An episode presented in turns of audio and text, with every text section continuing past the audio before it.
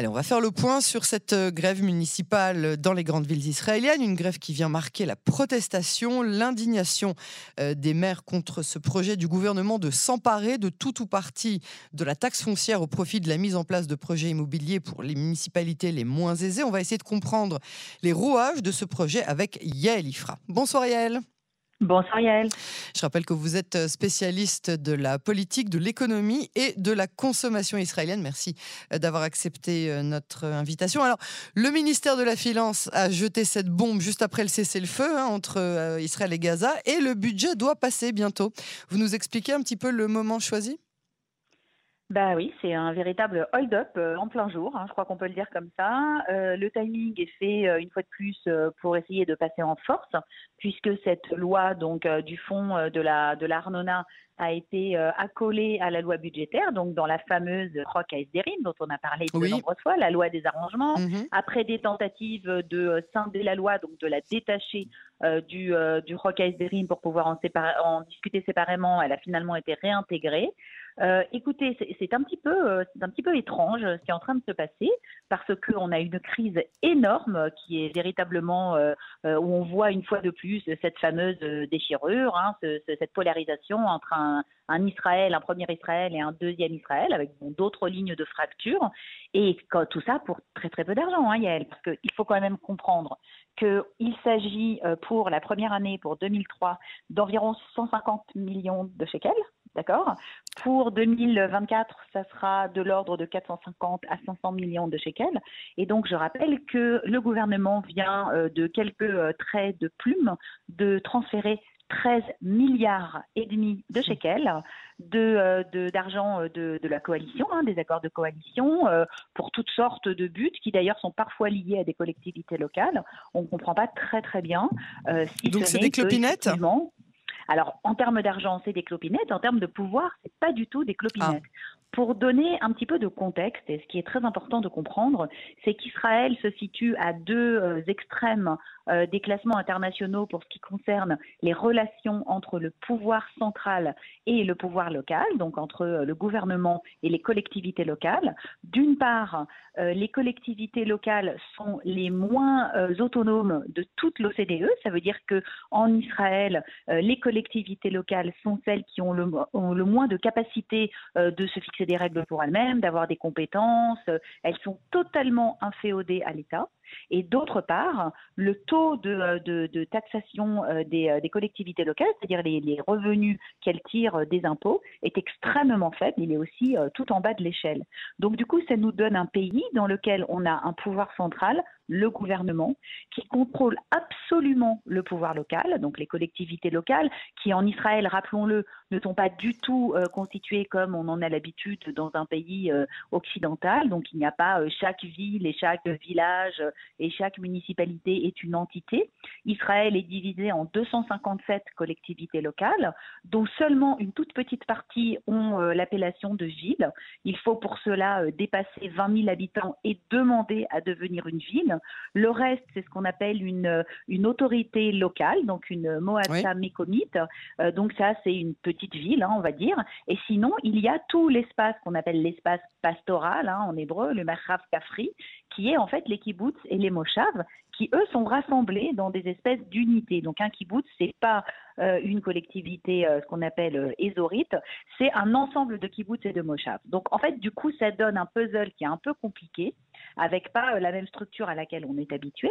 Et ces fameuses collectivités locales n'ont absolument aucun revenu autre que la Arnona.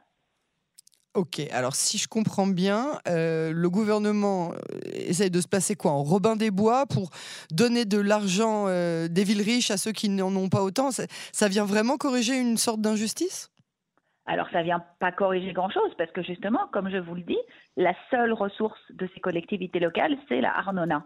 Qui fixe le taux de la Arnona, Yael hmm. Ben, c'est le gouvernement, c'est le ministère de l'Intérieur, euh, Arié ou autres ministres. Les collectivités locales ne peuvent pas augmenter l'Arnona sans l'autorisation du gouvernement, donc elles doivent se contenter de ce qu'on leur laisse. Et donc le gouvernement central fait exprès de maintenir depuis des dizaines d'années hmm. les collectivités locales dans un état de dépendance et dans un état de pauvreté. Donc ça, c'est très connu. Et qu'est-ce qui se passe en dehors de ça? La Arnona de logement, c'est celle que vous payez, euh, qu'on paye nous euh, comme, comme locataire, comme propriétaire, c'est l'équivalent de la taxe d'habitation. Ah, la taxe d'habitation, c'est pas la taxe foncière. C'est en même temps, hein, c'est foncier et habitation en même temps. Il n'y a pas ah, de taxe différente ici, mais c'est l'équivalent. Donc ça, elle est relativement faible. Par contre, la Arnona perçue sur les entreprises est beaucoup plus élevée. Ah bah Donc, qu'est-ce que ça fait? Ça fait que les villes qui ont beaucoup d'entreprises, d'une part, sont beaucoup plus riches que les mmh. villes qui n'en ont pas. Ça fait aussi que ça encourage les villes à construire plutôt des canyons, des espaces de bureaux, des fameuses zones industrielles mmh. et à pas construire de logements. Parce qu'un habitant euh, d'une ville, eh bien, il va consommer beaucoup de services et il ne va pas rapporter grand-chose, hein, on est bien d'accord. Il va aller à l'école, des services de propreté, les hôpitaux, la santé, etc. Tandis qu'une entreprise, bah, c'est un bureau, hein, ça ouvre, ça ferme, mais les gens n'habitent pas sur place. Et donc, on a créé un système complètement tordu où, en fait, les villes sont incitées à construire un maximum de surface commerciale et un minimum de logements. Et après, on vient leur dire, vous construisez pas assez de logements, hmm. donc on va vous prendre quand vous avez beaucoup d'entreprises et on va les donner à d'autres villes à qui on va donner de l'argent à chaque fois qu'elles construiront des logements à une petite somme. Hein. C'est 1800 shekels par unité de logement, Yael. Hein. Donc, euh, entendons, entendons, bien de quel genre de somme on parle. Hein. Donc, il faut vraiment en construire des dizaines de milliers de logements pour obtenir quelques millions de shekels. D'accord, donc c'est pas vraiment. Euh, c'est une histoire dans l'histoire, en fait. Ça, cache quoi? Ça, me paraît un petit peu. Euh, je sais pas, un petit peu irréel au, vu de ce que vous venez de nous expliquer. Bon, alors, quelle est l'implication euh, politique directe de, de ce projet? Eh bien voilà, c'est que derrière tout ça, il y a quand même de la politique, il y a toujours de la bah, politique. Alors il y a deux, éléments. Bien sûr, il y a deux éléments à comprendre. C'est que donc les villes euh, qui n'ont pas besoin de l'État pour survivre, parce que beaucoup de villes sont en déficit en Israël, enfin de collectivités locales, sont obligées d'aller voir l'État à la fin de l'année pour lui demander ce qu'on appelle une dotation de rééquilibrage. Les villes riches, alors ce sont les villes évidemment du Gouche hein, donc euh, Tel Aviv, Herzliya, Od Sharon, euh, est-ce que je sais moi, Kfar Mariaou, etc. Donc ces villes-là, les grandes villes se sont organisées en un forum qu'on appelle le Forum des 15. Mhm. C'est à l'intérieur du Forum des collectivités locales une sorte de club des riches qui n'ont besoin de rien, qui peuvent financer pour leurs habitants des services supplémentaires parce qu'elles ont beaucoup de rentrées de cette fameuse Arnona euh, des entreprises. Et il se trouve que ces villes-là, bah, évidemment, elles sont, sont identifiées avec des populations qui sont plutôt CSP++, et ces populations-là sont identifiées avec le mouvement social. Et donc, c'est une occasion pour le gouvernement central de faire un petit peu des misères à ces villes-là en leur disant, bah voilà, vous manifestez, vous n'êtes pas contents, euh, vous nous faites des crasses, bah nous aussi, on va vous faire des crasses. Ça, c'est la première chose. Et la deuxième chose, c'est un règlement de compte personnel à l'intérieur du Likoud qui, se, qui, se, euh, qui est en train de se produire entre Binyamin Netanyahou et son ancien dauphin protégé, euh, très proche, Raïm Bibas, hein, qui eh est très puissant, hein, puisque lui, il dirige le site de toutes les, c'est le maire des maires, hein, un peu l'équivalent de, à l'époque François Barouin. Et donc en fait, euh, Bibas fait partie du Likoud.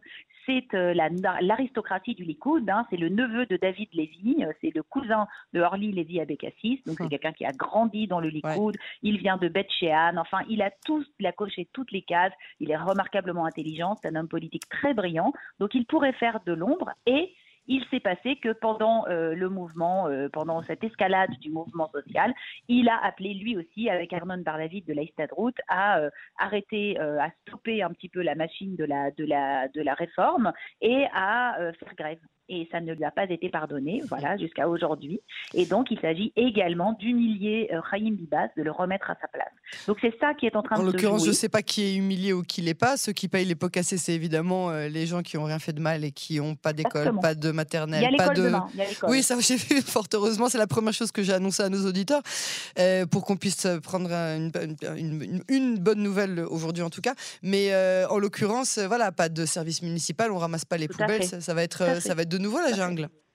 Oui, vous avez raison, effectivement. C'est toujours les citoyens qui finissent par payer les pots cassés. Mhm. On parle donc d'une somme très minime. Je tiens à donner un dernier élément qui politise encore plus cette affaire, c'est que ce fonds Arnona, excepte les collectivités qui se trouvent en dehors, qui ne sont pas dans la ligne verte, elles peuvent recevoir de l'argent mais pas, elles ne vont pas payer.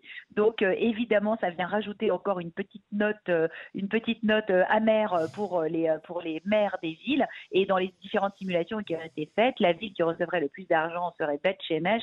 Donc évidemment, on parle une fois de hmm. plus de favoriser les populations ultra-orthodoxes. Et la dernière chose, c'est que Moshe Gafni avait promis aux maires des villes qui ne voudraient pas financer la construction d'écoles privées ultra-orthodoxes qu'au moment des élections municipales, euh, il leur présenterait la facture, bah, la facture est déjà arrivée puisque c'est Moshe Gafni qui dirige la commission des finances où se vote cette loi et qu'il est tout à fait déterminé à la faire passer cette nuit.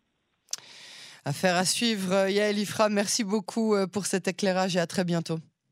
Merci Yael.